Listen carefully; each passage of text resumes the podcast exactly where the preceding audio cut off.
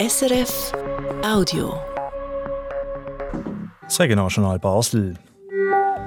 Auf der Suche nach Pflegepersonal wird das Unispital im Ausland fündig. Und das Loch in der Kasse ist gestopft.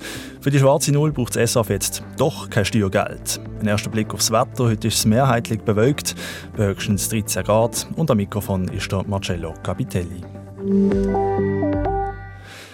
In vielen Branchen fehlen im Moment die Arbeitskräfte, gerade auch im Gesundheitsbereich und dort speziell in der Pflege. Das Basler Unispital geht darum jetzt einen neuen Weg zum Fachkräfte rekrutieren und macht mehr Werbung. Aber nicht nur in Deutschland wie bis jetzt, sondern auch in Frankreich. Und vor kurzem hat das Unispital sogar Pflegende aus Spanien und Portugal angeworben. Der Philipp Schremli berichtet. Der Konkurrenzkampf unter den Spitälern ist im Moment sehr groß, sagt Caroline Johnson vom Basler Unispital.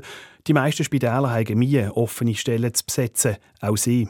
Der Wettbewerb auf dem Arbeitsmarkt ist hoch im Moment. Und ganz viele Unternehmen buhlen genau um die Arbeitskräfte. Aktuell haben wir am Unispital Basel ca. 90 offene Stellen ausgeschrieben im Pflegeberuf. Speziell in der Pflege ist die Situation angespannt. Das Unispital hat bei der Rekrutierung darum jetzt eine neue Strategie fahren. Weil wir erkannt haben, dass man wirklich entschlossener und offensiver auf dem Arbeitsmarkt muss die Fachkräfte anwerben Konkret heißt das, dass das Unispital einerseits noch mehr in seine Social-Media-Kampagnen im ganzen deutschsprachigen Raum investiert, andererseits aber auch, dass das Spital jetzt noch stärker in anderen Arbeitsmärkten will Personal suchen, in Frankreich zum Beispiel, aber auch in Regionen, die deutlich weiter weg sind von Basel. Unsere Personalabteilung hat erfahren, dass in gewissen Regionen, jetzt spezifisch Spanien, Portugal, einen gewissen Überschuss an Pflegemitarbeitenden hat. Und wir haben deshalb mit unserem Rekrutierungspartner fünf bis sechs Stellen versucht zu besetzen über die Kontakte dort. Fachlich hat man an die Leute genau die gleichen Anforderungen wie bei allen Bewerbungen.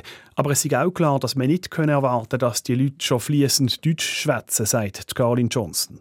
Wir haben eine gewisse Grundvoraussetzung an Sprachkenntnis und was wir auch noch machen, ist ein Sprachangebot, eine Sprachschule, wo wir anbieten, wo man die Sprachkompetenzen weiter aufbauen kann. Und es ist ja auch nicht so, dass man überall im Spital perfekt Deutsch können. Der Pflegeberuf ist sehr vielseitig und es gibt ganz viele unterschiedliche Bereiche, äh, wo man die Menschen einsetzen kann und entsprechend diesen Anforderungen fördern wir sie auch fördern. Mit mehr Leuten aus Frankreich, Spanien und Portugal so will das Basler Unispital jetzt also das Personalproblem in der Pflege angehen. Der Beitrag von Philipp Schremli.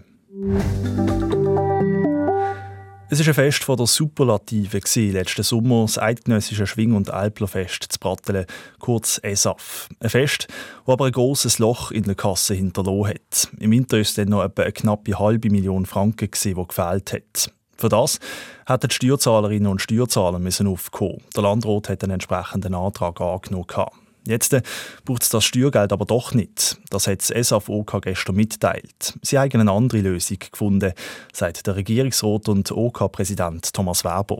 Wir haben natürlich auch nach dem Entscheid vom Landrat äh, weiter mit, mit äh, Personen verhandelt. Wir sind auch angegangen worden von Personen, die gesagt haben, äh, das kann doch nicht sein, dass ihr jetzt noch monatelang da müssen, äh, im Ungewissen sein im Ungewissen, weil das Komitee nämlich nicht einverstanden war, als die Steuerzahlerinnen fürs Loch in der Kasse aufkommen. Es ist mit einem Referendum gedroht worden. Daraufhin haben sie noch intensiver angefangen nach Geld zu suchen, sagt der Thomas Weber. Glücklich darüber, als SESAF von Sponsoren und Privatpersonen Geld bekommt und also eben kein Steuergeld braucht, ist auch der Patrick Fock. Er ist der Präsident von dem Komitee, das mit dem Referendum droht hat. Das sind persönliche Versäumnisse aus unserer Sicht die dazu geführt haben, dass wir den Fehlbetrag hatten. Und dann ist man den Weg vom geringsten Widerstand gegangen. Sprich, eben versucht, den Nachtragskredit auf die Steuerzahlerinnen und Steuerzahler abzuwälzen. Und jetzt zeigt sich, nein, es gibt andere Lösungen, wenn man dann eben entsprechend Druck macht. Die ESAF-Organisatoren wurden jetzt ihren Antrag zurückziehen, weil man das Steuergeld also eben doch nicht braucht. Fällt noch der Blick aufs Wetter. Heute bleibt es meistens grau und bewölkt. Zwischendurch kann es immer wieder mal regnen, das bei maximal 13 Grad. Das war ein Podcast von SRF.